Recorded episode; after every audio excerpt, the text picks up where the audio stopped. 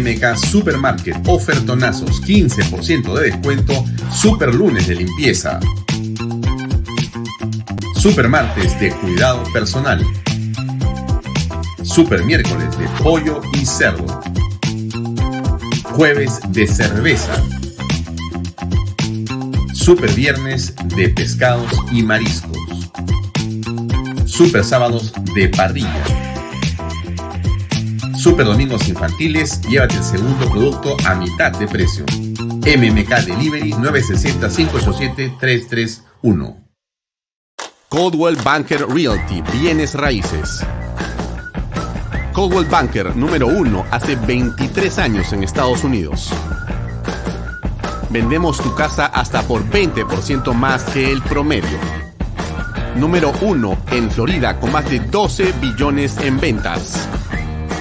Número uno en Miami-Dade y Broward. Jimena Preye, 305-904-0631. Coldwell Banker Realty. ¿Qué tal amigos? ¿Cómo están? Buenas noches. Mi nombre es Alfonso Valle Herrera, como todos los días de lunes a viernes estamos con ustedes para compartir el análisis, la discusión, la conversación en Talks por Canal B, el canal del Bicentenario. Gracias por acompañarnos. Como ustedes saben, salimos por las redes sociales de Alfonso Valle Herrera, de Canal B y también de expreso.com, de expreso.tv y los días eh, domingo este programa se repite por radio a través de PBO Radio 91.9 FM. Bien, mucho que eh, conversar el día de hoy, realmente. Hay varios temas interesantes e importantes.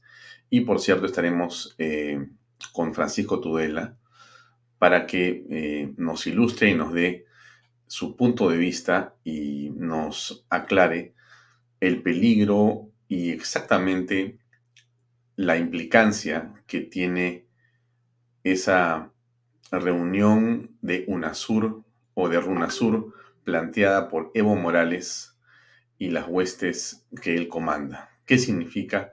¿Qué implicancias tiene para la soberanía nacional, para los intereses del país? ¿Y qué es lo que en realidad está en el fondo más allá de lo aparente?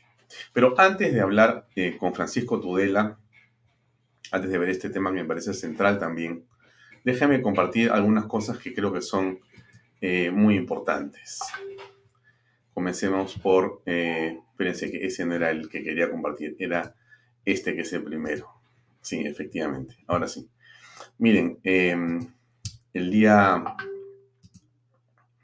de hoy se han eh, estado comentando desde diversos escenarios y desde diversos eh, medios lo que debería ocurrir. Ahí está, ahora sí, efectivamente, esto es. Escuchemos y ahí les comento. ¿Qué le parece? Escuche usted. Muy interesante, dicho sea de paso.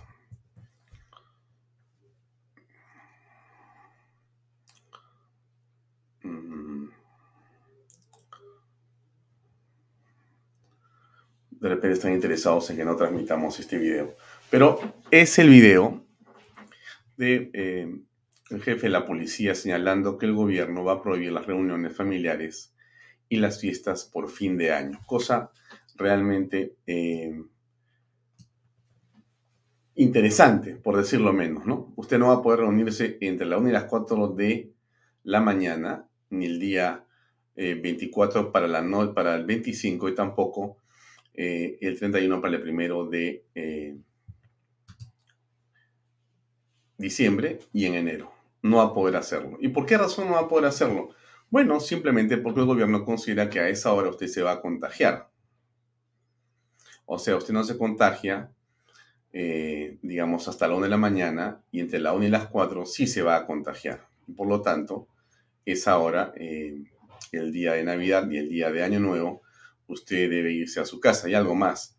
Eh, usted no debe celebrar en modo alguno ni la Navidad ni el Año Nuevo usted puede hacerlo otro día, pero no ese día, que va a estar eh, la policía eh, a toda seguramente este, velocidad y a toda eh, interés para evitar que esto ocurra.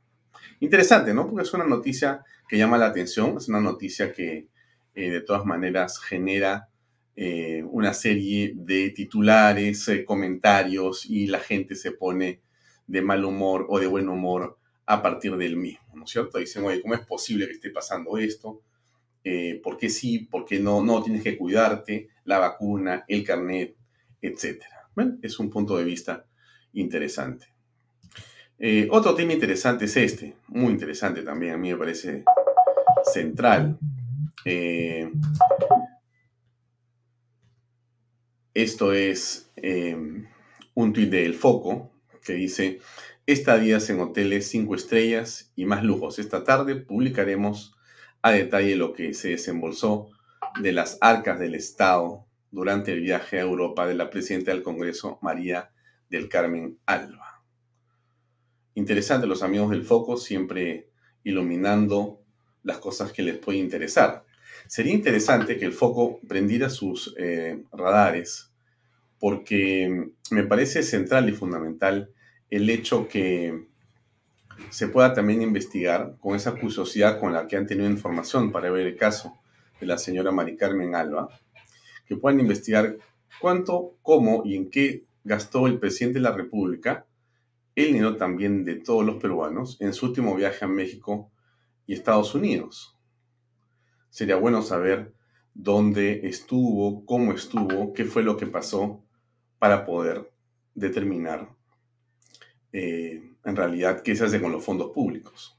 Va a ser una gran eh, importancia que esa curiosidad que demuestran o ese deseo que tienen por iluminar el conocimiento de los peruanos también se ponga de manifiesto para saber qué ocurre con los gastos del presidente en una circunstancia tan importante como un viaje de representación nacional. Bien, dejemos un ratito ahí a Carmen Alba. Y escuchemos ah, lo que dijo el presidente hoy día que estuvo con la Fuerza Aérea. Dijo algo muy, muy interesante. Déjenme. Porque en el Perú no hay ciudadanos de primera ni de segunda clase. Muy interesante, ¿no? Quiero este, repetirlo porque a veces es bueno ponerlo dos veces porque a veces uno no se, no, se, no se da cuenta bien lo que el presidente ha dicho. Porque en el Perú no hay ciudadanos de primera ni de segunda clase.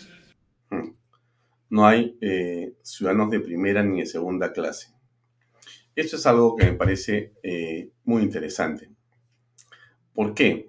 Porque precisamente el día de hoy, eh, ustedes deben saber también, ahí está la información, la Fiscalía de la Nación informa que ha pedido el presidente de la República, Pedro Castillo, la declaración testimonial prevista para el martes 14 de diciembre, o sea, para mañana a las 10 de la mañana, será reprogramada para una nueva fecha. Eso es lo que dice, una nueva fecha. Interesante. Eh, el presidente dice que no hay eh, personas de segunda categoría, todos somos iguales. Él pide una excepción, pero pide otra excepción más el presidente. El presidente, miren lo que dice el comercio hace unos minutos Procuraduría General del Estado pide a Palacio de Gobierno remita con carácter de urgencia lista de asistentes de reuniones del presidente Pedro Castillo Embreña y advierte que respuesta de la Subsecretaría de Despacho Presidencial a primer pedido fue insatisfactoria. Eso me parece central, muy interesante, ¿no? No hay eh, eh, eh, ciudadanos o personas de segunda categoría, pero el presidente es de una primera categoría. Para él, la justicia no llega, él puede, digamos, pasarse 5, 6, 7, 8, 10, 15 días usando y haciendo lo que quiere con la justicia y con la información pública y no le entran balas. Ese es el talante democrático del presidente de la República, Pedro Castillo. Bien, creo que estamos conectados ya con eh, el doctor Francisco Tudela. Me parece que sí. Pancho, ¿cómo estás? Muy buenas noches. Un, gusto tenerte como siempre. Alfonso, y gracias por la invitación. Es siempre un placer participar de, de Bahía. Sí, eh, bueno, Pancho Tudela, eh, me parece innecesario presentarlo, pero vale la pena simplemente para efectos de poder conversar en torno al tema que vamos a tocar, que es el asunto de Runa Sur y Evo Morales, simplemente hacerles acordar a ustedes, amigos, que Francisco Tudela eh, tiene una versación importante en política internacional. Él eh, ha estudiado en el extranjero en varias universidades de mucho prestigio y en el Perú ha tenido varios cargos también de relevancia singular. No solamente ha sido eh, congresista de la República, constituyente, sino ha sido también ministro de Estado, vicepresidente y canciller de la República. En esa virtud, eh, él escribió un artículo seguramente el día eh, domingo hace un par de semanas, y el artículo tenía que ver con Runasur y con Evo Morales. Antes de lo que ocurrió después, que fueron las cartas de eh, protesta de una serie de ex cancilleres peruanos y el revuelo que ha causado lo que, digamos, conocemos y sabemos de Runasur y de Evo Morales en esta coyuntura. Y por eso nosotros queríamos conversar con él esta noche, para que nos ilustre y nos diga exactamente, para, digamos, como coquito, si es posible, porque la gente que nos ve, quizá, Pancho, no esté enterada bien de qué ha ocurrido y por eso yo quisiera que tú desde el principio puedas ilustrar, como lo hiciste en tu artículo, qué significa RUNASUR, por qué el interés de Evo Morales, qué ha pasado en las últimas horas y por qué aparentemente no va a estar acá o sí va a estar acá. Entonces, te dejo por favor con el uso de la palabra. ¿Qué cosa era RUNASUR o qué es RUNASUR y por qué la importancia que le da Evo Morales y todos los caviares y la izquierda en el Perú? Eh, RUNASUR eh, iba a ser, o el proyecto es, eh, como fue anunciado hace poco más de un mes en Quito, en el Ecuador, por Evo Morales, eh, una cumbre geopolítica de gran envergadura, eh, de carácter étnico. Evo Morales plantea, son sus palabras, no mías, la reconstitución de la América plurinacional de nuestros ancestros. Y entonces esta cumbre, eh, que fue calificada por, por, Evo Morales eh, contra el imperio, eh, antiimperialista, anticolonialista, etc., es en el fondo una cumbre racialista o racista, neomarxista, socialista, antinacional que plantea un régimen autogestionario. El concepto central es el concepto de lo plurinacional. Todos sabemos que Bolivia cambió el nombre de la República de Bolivia a República Plurinacional de Bolivia. ¿Qué significa la plurinacionalidad? Si uno va a la Wikipedia, ahí hay una serie de disquisiciones que la plurinacionalidad son los catalanes en España y, qué sé yo, las minorías que existen en distintos países europeos. Pero acá estamos frente a una plurinacionalidad en versión indigenista americana, que es una invención del movimiento al socialismo, del más de, Evo Morales y es denominado por ellos mismos la doctrina de la simetría eh, constitucional. Eso significa que es similar a lo que era originariamente el etnocacerismo en el libro que los Humala publicaron el año 2000. Esto es, dependiendo de a qué grupo étnico se pertenece, dependiendo de a qué comunidad se pertenece, uno tiene mayor o menor jerarquía dentro de la comunidad nacional y derechos diferentes.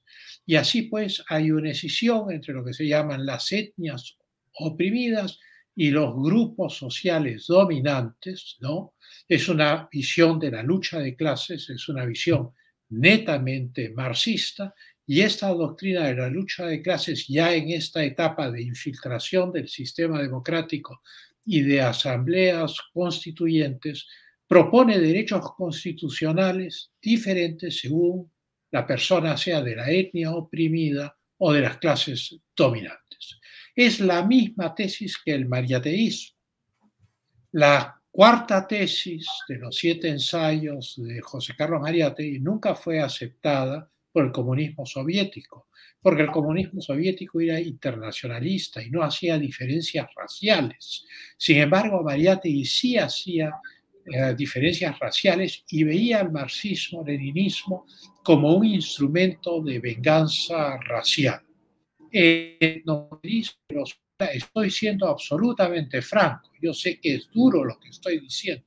En el etocacerismo de los Humalas se planteaba una primera categoría que eran los cobrizos y luego una segunda categoría que eran los distintos pueblos, los distintos ciudadanos peruanos de distintos orígenes europeos o asiáticos que habían emigrado, emigrado al Perú.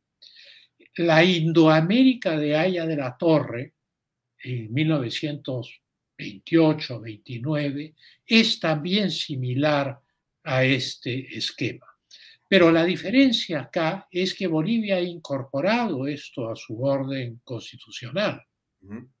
Y Venezuela de facto ha fracturado el territorio nacional y lo ha dividido entre una serie de caciques que controlan distintos grupos de población. Es un mecanismo de control social. Lo grave de esta cumbre de UNASUR es que buscaba explicar su, su, mensaje divisivo, su, su mensaje antinacional que conspira contra la unidad nacional, su mensaje que puede llevar al separatismo de algunos pueblos respecto a otros. Ellos querían promocionar esto, Evo Morales quería promocionar esto en el Cusco. Arnold Toynbee, en su estudio de la historia, dice que hay 21 civilizaciones en la historia del mundo, una sola en el hemisferio sur del globo terrestre. Las otras 20 están en el hemisferio norte del globo terrestre. La única en el hemisferio sur es el imperio de los incas. Y entonces, evidentemente, lo que el Foro de Sao Paulo, con Evo Morales y con todos sus cómplices, porque esto iba a ser una cumbre internacional, lo que pensaban explotar era el hecho de estar presentes el 21 y 22 de diciembre en la que fuera la capital del imperio incaico, el ombligo del mundo, el centro del Tahuantinsuyo, y hacer esta gran reivindicación como acto simbólico contra qué? Contra lo que vino después del Tahuantinsuyo. ¿Qué vino después del Tahuantinsuyo? Bueno, el imperio español, el virreinato del Perú y la República Peruana. Él ha dicho en su exposición de las razones de esta cumbre, Evo Morales, que su convocatoria es anticapitalista, antiimperialista, anticolonialista y dirigida contra el imperio, o sea, contra los Estados Unidos de América. Este tipo de ideología reformula el comunismo, el marxismo-leninismo, en clave étnica, en términos étnicos. Esto ha ocurrido de, una manera u otra en distintos momentos de la historia, no siempre con el marxismo. En la época del nacionalismo apareció el paneslavismo y el paneslavismo empezó a fracturar el imperio austrohúngaro. Eh, Serbia era la que lideraba el paneslavismo, Rusia era paneslavista, los checos eran eh, paneslavos, todos eran eslavos. El hecho es que el paneslavismo, con el asesinato del archiduque Francisco José, desató la Primera Guerra Mundial. Sabino Arana, un intelectual que había sido carlista, o sea, miembro del tradicionalismo católico, poco a poco va inventando el nacionalismo vasco, inventa la bandera vasca, que es la bandera inglesa con otros colores, hace un diccionario vasco pero naturalmente no hay términos en vasco para la vida moderna y los va adaptando todos. Aeropuerto se dice aeroportúa, escuela se dice icastola. En Cataluña pasa lo mismo con Aguirre durante la Guerra Civil Española y después ya con Puyol a partir de los años 80 eh, y por eso se llama el puyolismo eh, la, la, idea del independentismo catalán, que hemos visto hace poco que ha tenido un desenlace dramático, puesto que los líderes catalanes desafiaron al sistema político español y sin ningún referéndum ni consulta popular declararon la independencia. El Tribunal Constitucional Español los puso fuera de la ley, la Corte Suprema de España también, huyeron a Bruselas, muchos de ellos terminaron presos en España, otros asilados, y finalmente se está buscando algún tipo de transacción. ¿Por qué me refiero a estos ejemplos? Todos esos casos son casos de inventos ideológicos estructurados a partir del nacionalismo, con fines políticos que pueden fracturar nacionalidades y pueden crear confrontaciones donde antes no las había. Y entonces lo que sucede ahora es que estamos frente a una agresión política neomarxista que se basa, según palabras de Evo Morales, en la reconstitución de la América plurinacional de nuestros ancestros. Nuestros ancestros no son los ancestros de todo el mundo, son los ancestros de los pueblos eh, originarios, son los ancestros de las tribus amazónicas. Pero la América eh, verdaderamente plurinacional, no la de Evo Morales, la América donde hay hispanos, italianos, eh, alemanes, japoneses, chinos, multitud de nacionalidades, eslavos, de todo, tiene 500 años. El virreinato del Perú no era gobernado exclusivamente por españoles, hubo virreyes franceses, hubo virreyes italianos, los Habsburgo eran un imperio multinacional donde los ministros del imperio eran irlandeses, eran italianos, eran holandeses. Y entonces, claro, lo que está haciendo Evo Morales es enganchar al Perú en un mito indigenista ampliado con una lupa, con un lente para magnificar esto, que es el imperio de los incas y el Cusco como capital simbólica del gran imperio precolombino de las Américas en el hemisferio sur. Entonces puede salir Mirta Vázquez, la presidenta del Consejo de Ministros, y decir que cada uno hace lo que quiere, que constitucionalmente eso es la ley. Pero acá no estamos moviéndonos en el terreno únicamente de lo que dice la ley respecto a las garantías individuales. Has, hablado de, has hablado de Mirta Vázquez. ¿Podemos poner ese byte de 20 segundos donde dice... Por supuesto, eso va a ayudar Como cualquier otra actividad en otros años, como repito... UNASUR, como cualquier otra actividad en otros años, como repito, se han llevado actividades de esta naturaleza que son de tipo particular, digamos, de ciudadanos, ¿no? como la cumbre de los pueblos, por ejemplo, eh, no están en el marco de lo ilegal. Entonces, digamos, si no involucra eh, ningún tipo de, compromiso del Estado, pues los ciudadanos pueden llevar adelante actividades de esta naturaleza que no vulneren las normas. Mm, es angelical. Yo quisiera creer en su candidez. Haría un enorme esfuerzo para creer en su candidez, pero creo que no lo lograría. Y entonces, ¿por qué, ¿por qué, por qué tiene que estar acá Evo? El RUNASUR o una reunión del Foro de Sao Paulo en Lima son privadas. O una reunión del Grupo de Puebla en Lima son privadas. Pero un Estado tiene la facultad de prohibir aquellas reuniones privadas que considera que atentan contra la seguridad nacional y la estabilidad del país. Y eso está en nuestras leyes. Y por lo tanto, esta candidez no tiene lugar porque lo que se busca en esta etapa en la cual tanto Vladimir Serrón como Guido Bellido y Bermejo han dicho que están en la etapa de construcción del Partido de Perú Libre, esta movilización del Cusco y del sur del Perú alrededor del Cusco en una gran cumbre eh, del Runasur, de los pueblos indígenas marxistas, leninistas o del indigenismo, marxista-leninismo, para ponerlo en términos más claros, del mariateísmo, etcétera, tenía como finalidad la agitación política y la construcción del partido. Quienes creen que hay una pelea real y de fondo entre Cerrón y Castillo, yo tengo la impresión que después de la votación en la cual la discusión de la vacancia no fue aceptada por el Congreso y Vladimir Cerrón entró por la puerta grande a Palacio de Gobierno. Yo supongo que quienes han visto eso ya están eh, con la mente más clara respecto a esa supuesta pelea. Esto es, pueden haber divergencias personales, pero la construcción del partido pasa primero y la presencia de Evo Morales en el Cusco y la realización del RUNASUR era esencial para la construcción del partido. ¿Significa esto que ya no va a haber RUNASUR? No lo puedo afirmar. Yo creo que es una espada de Damocles que pende sobre el Perú, constante y permanente, y que van a volver a tratar de hacer.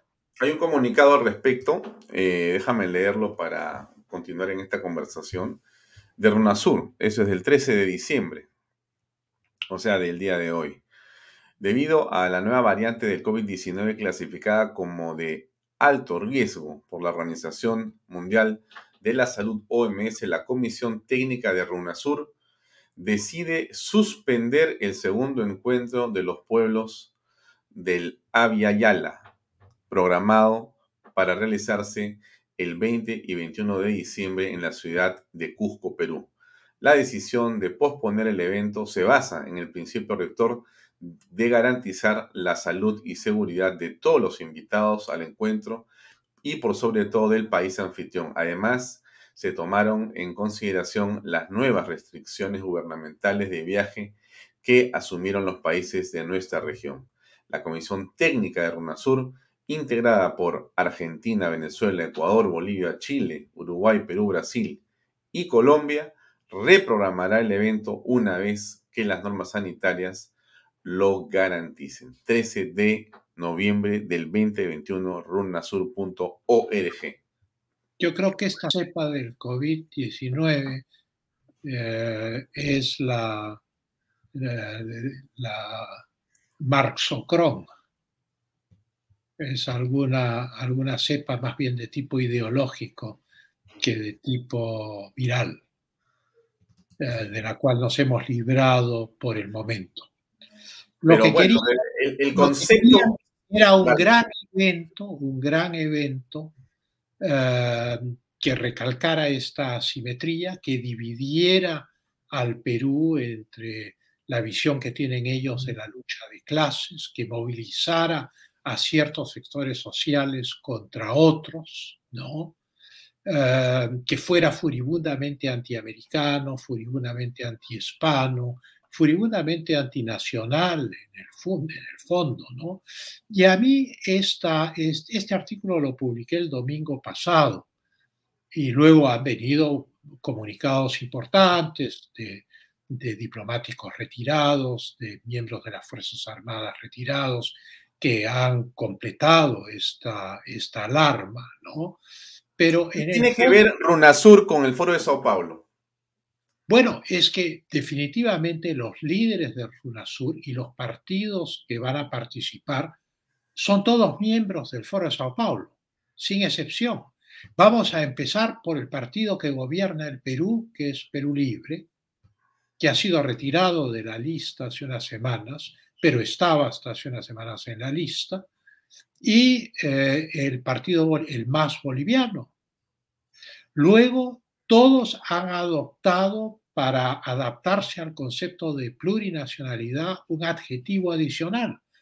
A mí me llamó la atención entrando al website del Partido Comunista de Cuba, que ahora el Partido Comunista de Cuba es marxista-leninista martiano, por José Martí. Pero eso es el siglo XIX José Martí no era marxista-leninista.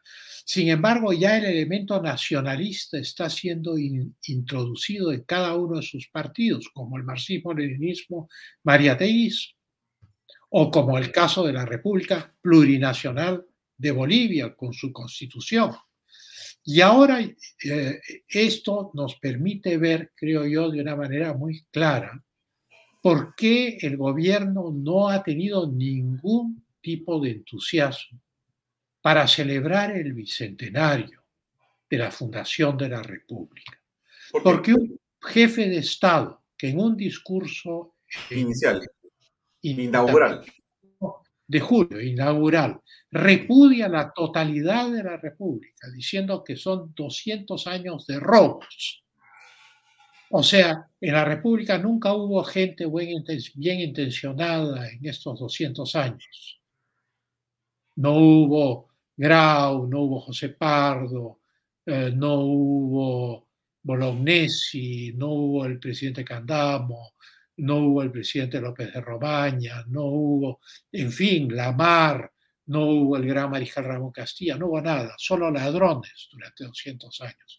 Y entonces esta visión profundamente destructiva y negativa de nuestra historia constituye un repudio. Y ese repudio se iba a cristalizar el 21 y 22 de diciembre en el Cusco, en la cumbre de Runasur. Esa independencia, esa independencia de hace 200 años, no les sirve a estos nuevos marxistas leninistas. Por eso es que Evo Morales habla de la reconstitución de la América plurinacional de nuestros ancestros, no la de la independencia, no la de la actualidad.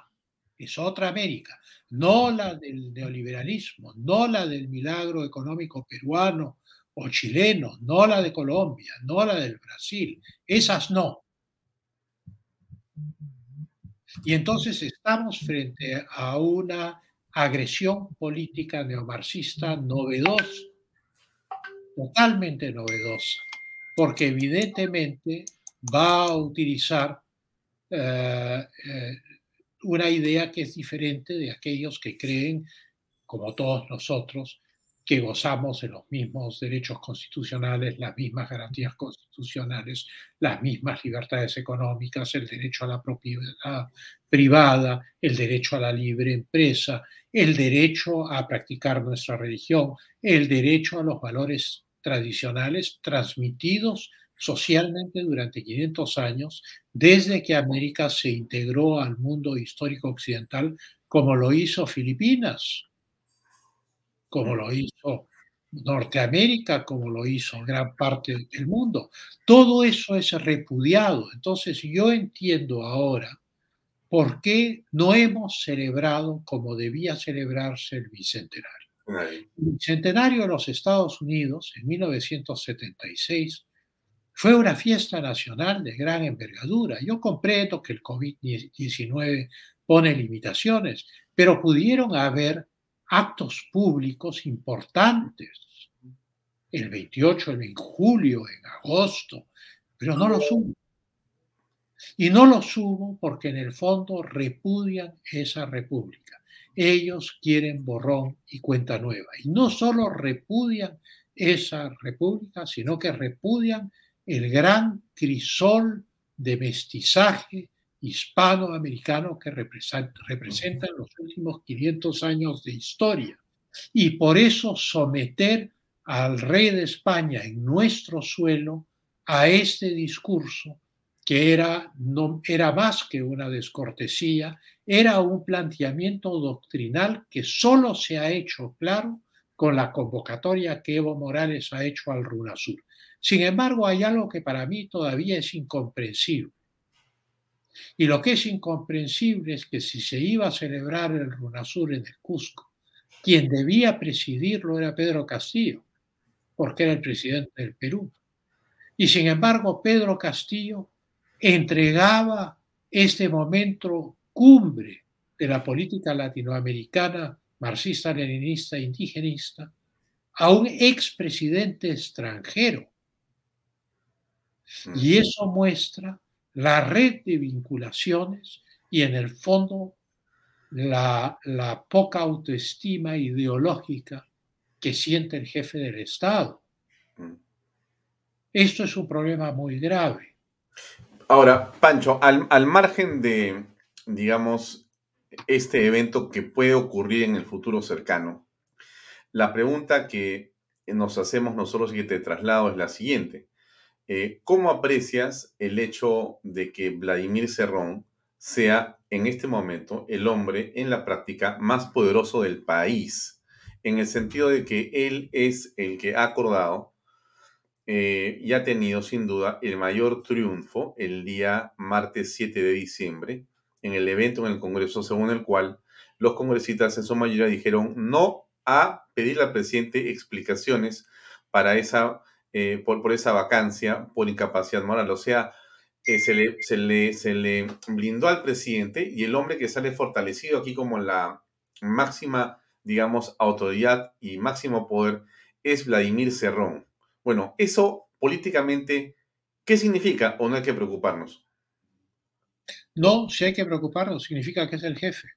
Y es lo normal. Pedro Castillo fue invitado a la plancha porque había tenido un rol destacado en la huelga magisterial, eh, creo que del 2016-2017. Sin embargo, el fundador del partido, el organizador del partido, es Vladimir Cerrón. Es el que manda es aquel que influye sobre la bancada que está en el Congreso.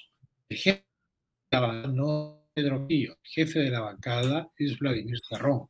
Y esto lo ha dicho Bermejo, esto lo ha dicho Ido.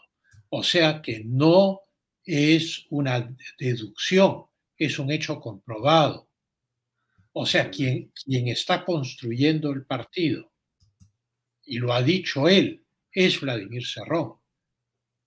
Y el partido está siendo construido bajo la mirada complaciente del gobierno. No hay ninguna hostilidad hacia la construcción del partido. Ya, pero el de los niveles medios y bajos del Estado lo hace el partido. Y ahí no sabemos nada. Se critica al actual gabinete por razones obvias, eh, la manera eh, populista en que el presidente de la República eh, avanza con sus este, frases y sus dádivas populistas de mil por acá, cinco mil por allá, y en general la manera como está organizado el gabinete en este momento es impresionante. Yo estaba escuchando, y lo pasamos por Canal B hace un minuto, hace unos momentos, este, la presentación del eh, ministro, ministro de Defensa Juan Carrasco ante la Comisión de Defensa por dos temas, ¿no?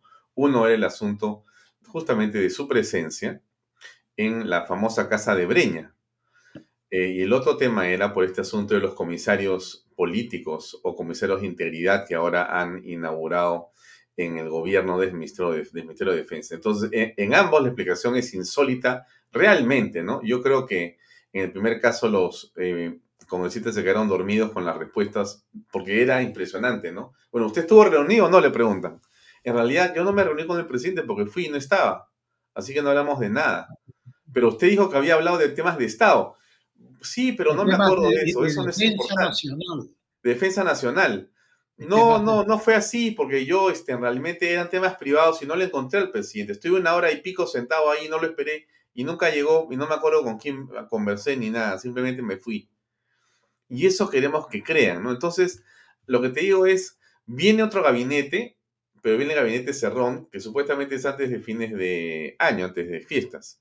Bueno, ¿qué va a pasar en tu, en tu concepto?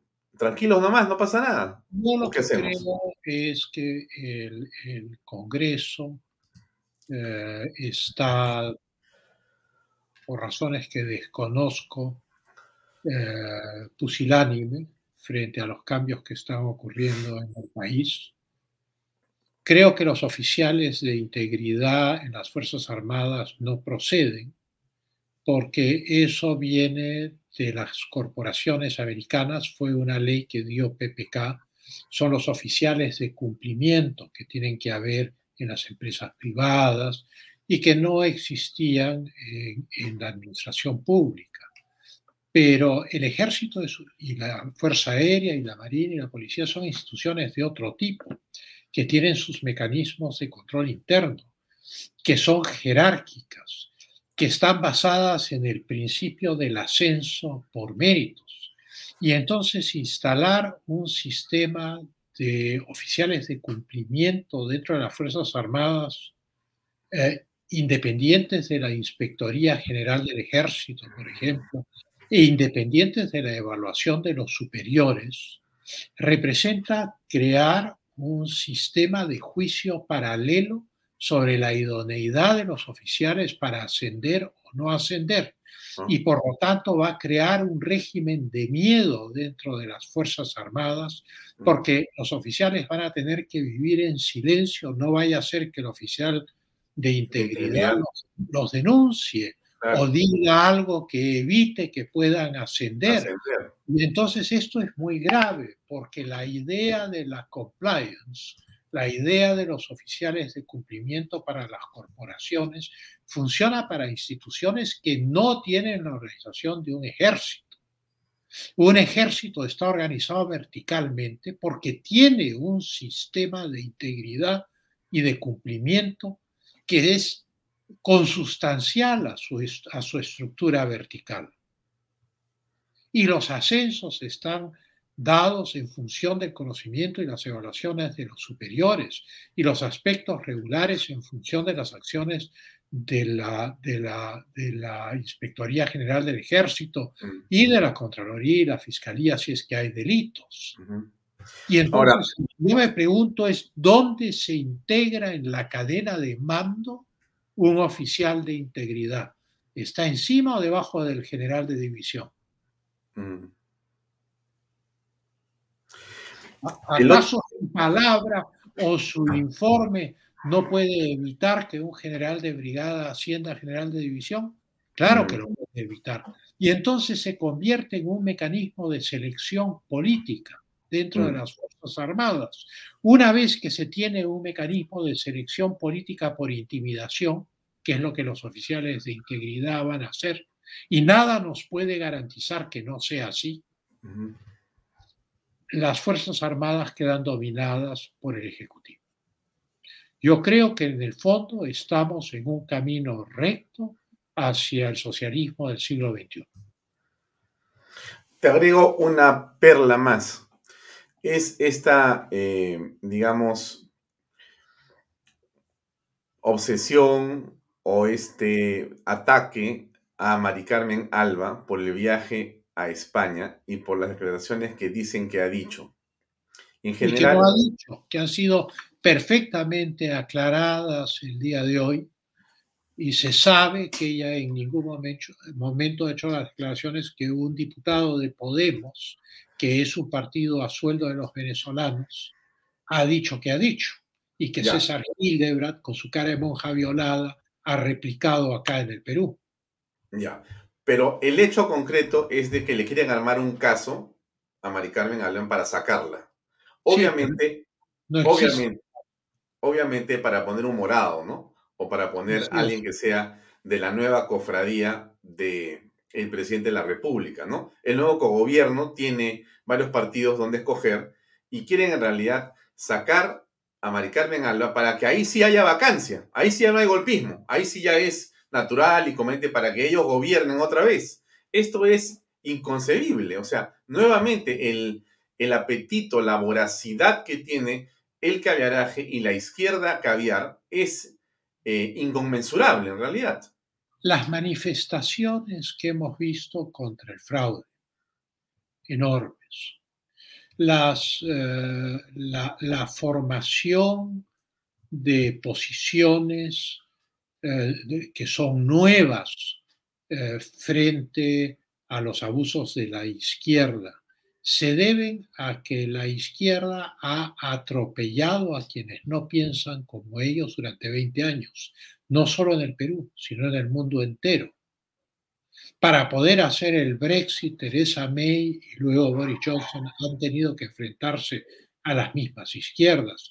Son las izquierdas que derrotaron a Trump en la última elección, pero Trump jugó una batalla titánica. A uno puede no gustarle Trump, digamos que no tiene el estilo más afable del mundo y su peinado puede llamarle la atención a más de uno, como el de Milley, pero el hecho es que todos estos personajes que están surgiendo alrededor del mundo están surgiendo porque el abuso y el atropello de la narrativa de la izquierda se ha vuelto insoportable para la humanidad. Mm. Y se está produciendo una reacción. Lo que están haciendo con la presidenta del Congreso, con Mari Carmen Alba, es atropellarla, es arrollarla con falsedades y con cómplices en el Perú, porque Podemos actúa con el diapasón de La Habana y de Caracas. Y se sabe perfectamente que Pablo Iglesias, el, jefe de Podemos, ha sido financiado por el gobierno de Chávez y se sabe perfectamente que ellos han participado en la elaboración de la constitución de Venezuela y probablemente participarían mandando, como hicieron también con cierta sentencia que mandaron por, por, por email, también mandarían proyectos constitucionales por email desde la Universidad de Valencia si es que hubiera una asamblea constituyente en el Perú. Estamos enfrentados a una internacional, estamos enfrentados a la quinta internacional comunista que se ha organizado alrededor del mundo hispanoamericano. Es acá donde se da la batalla. La prueba de que se da la batalla acá es la calidad de los embajadores que los países que son potencias o tienen grandes intereses en el Perú están destacando al Perú. O sea, están llegando al Perú, no voy a decir nombres, embajadores que tienen calificaciones en inteligencia, en defensa nacional, que han tenido altísimos cargos en esos sectores en sus países, empezando por, digamos, por el embajador de Cuba y terminando por otros embajadores europeos, etc. Y entonces, naturalmente, el hecho de que se esté dando ese fenómeno y de que este lugar tan alejado que mira al Océano Pacífico y detrás del cual está la cordillera de los Andes y la Amazonía, se haya vuelto tan importante en este combate internacional, es porque acá estamos peleando la nueva Guerra Fría porque acá estamos enfrentando a la Quinta Internacional Comunista. La Quinta Internacional Comunista es el RUNASUR, la Quinta Internacional Comunista es el Foro de Sao Paulo. La Quinta Internacional Comunista es el Grupo de Puebla. Y lo dicen en sus websites. No lo digo yo. Lo que yo diga no importa. Lo que dicen ellos es lo que importa. Eh, Pancho, eh, quiero preguntarte dos temas que me parecen centrales. Uno es por la ultraderecha, o así denominada ultraderecha, y el otro tema es, en este contexto de lo que hemos conversado, ¿qué importancia tiene el eh, querer acusar a Alberto Fujimori por el tema de las estelaciones forzadas? ¿Qué, qué, qué significa eso en realidad? En, esta, mm, en este marasmo de situaciones políticas. Pero antes solamente un comercial y regresamos, por favor. Coldwell Banker Realty, bienes raíces. Coldwell Banker número uno hace 23 años en Estados Unidos. Vendemos tu casa hasta por 20% más que el promedio. Número uno en Florida con más de 12 billones en ventas número 1 en Miami-Dade y Broward. Jimena Preye, 305-904-0631. Coldwell Banker Realty. MMK Supermarket, ofertonazos, 15% de descuento, super lunes de limpieza. Super martes de cuidado personal. Super miércoles de pollo y cerdo Jueves de cerveza. Super viernes de pescados y mariscos. Super sábados de parrilla. Super domingos infantiles, llévate el segundo producto a mitad de precio. MMK Delivery 960 587 331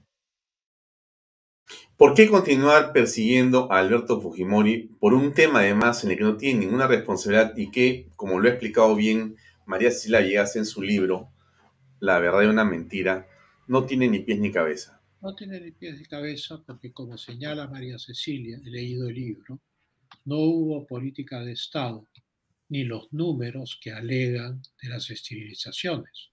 Pero supongamos que hubiese sido así. ¿Por qué ahora, 25 años después, un cuarto de siglo después? Es porque es una cortina de humo. Mientras deliberaban qué iban a hacer con el RUNASUR, porque es una gran derrota para ellos el no haberlo realizado, el no haber podido tomar el Cusco.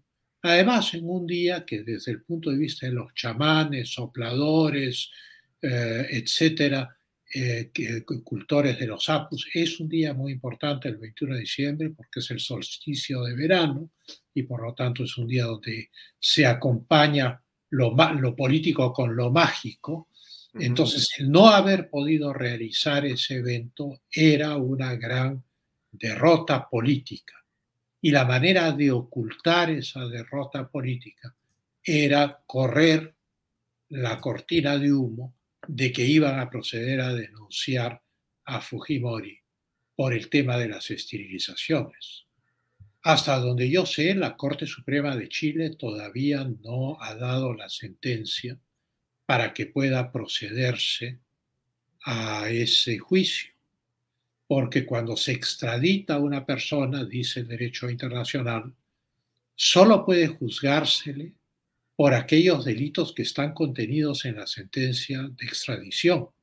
Y la sentencia de extradición de Chile no contiene el tema de las esterilizaciones, de tal manera que la Corte Suprema de Chile tendría que hacer una ampliación de su sentencia y eso aún no se ha dado. Podría darse en unos días, pero en este momento no.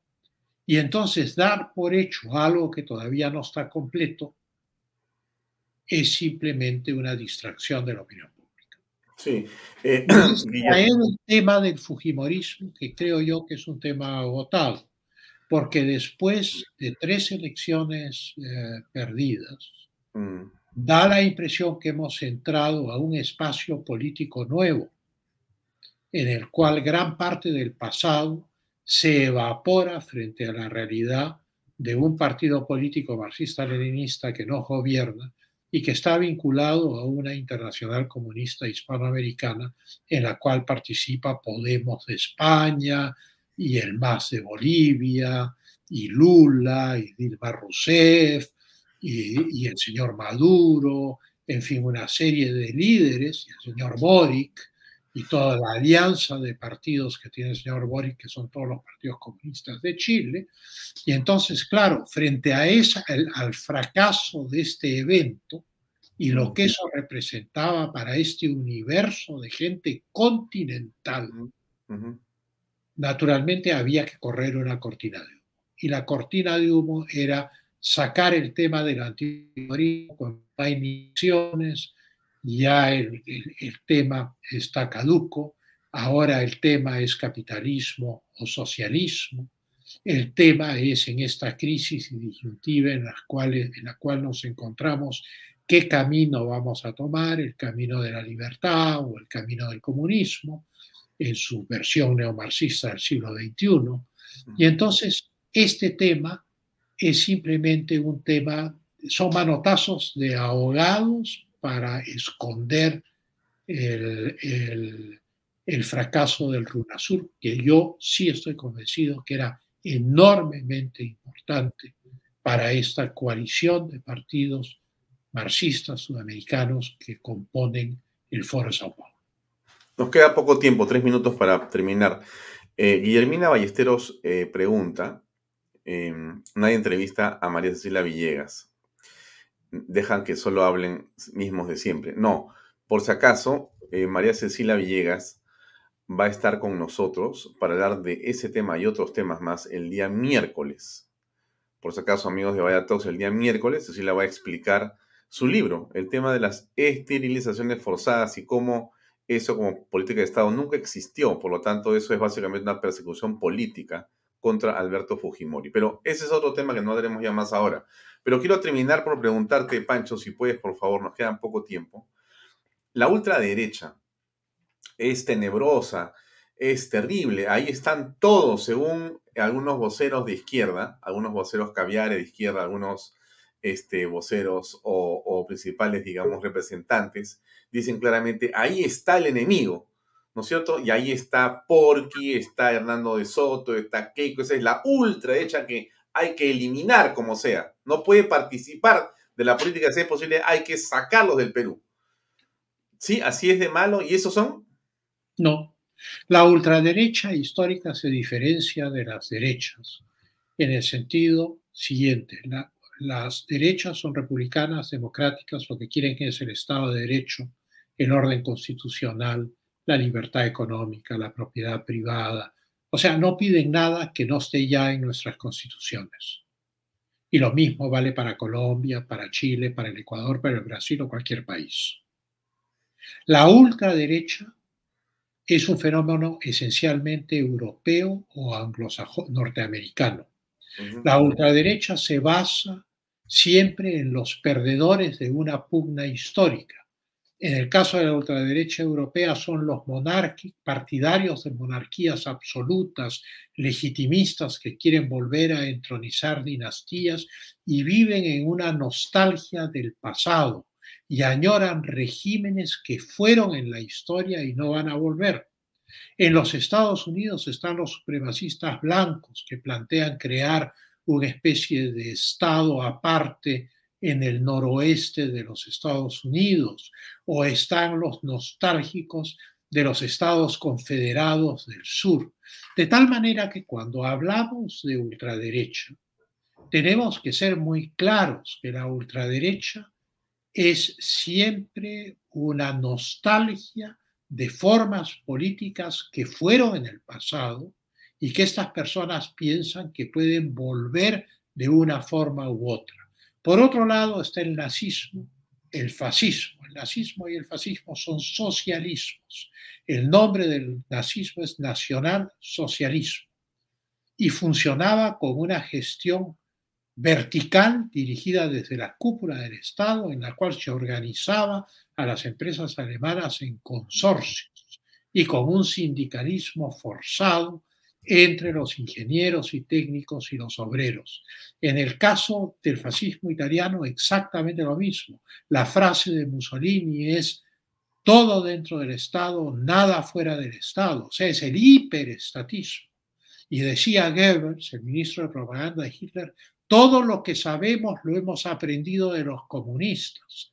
De tal manera que sin el comunismo de Lenin en, en Rusia en el año 17, y sin el peligro que esto representó para Europa, porque Lenin trató de conquistar Polonia el año 20 para después ir a Berlín y el ejército rojo fue rechazado por el ejército polaco con ayuda de oficiales franceses, pero asustó a toda Europa sin la revolución de Bela en Hungría, etc.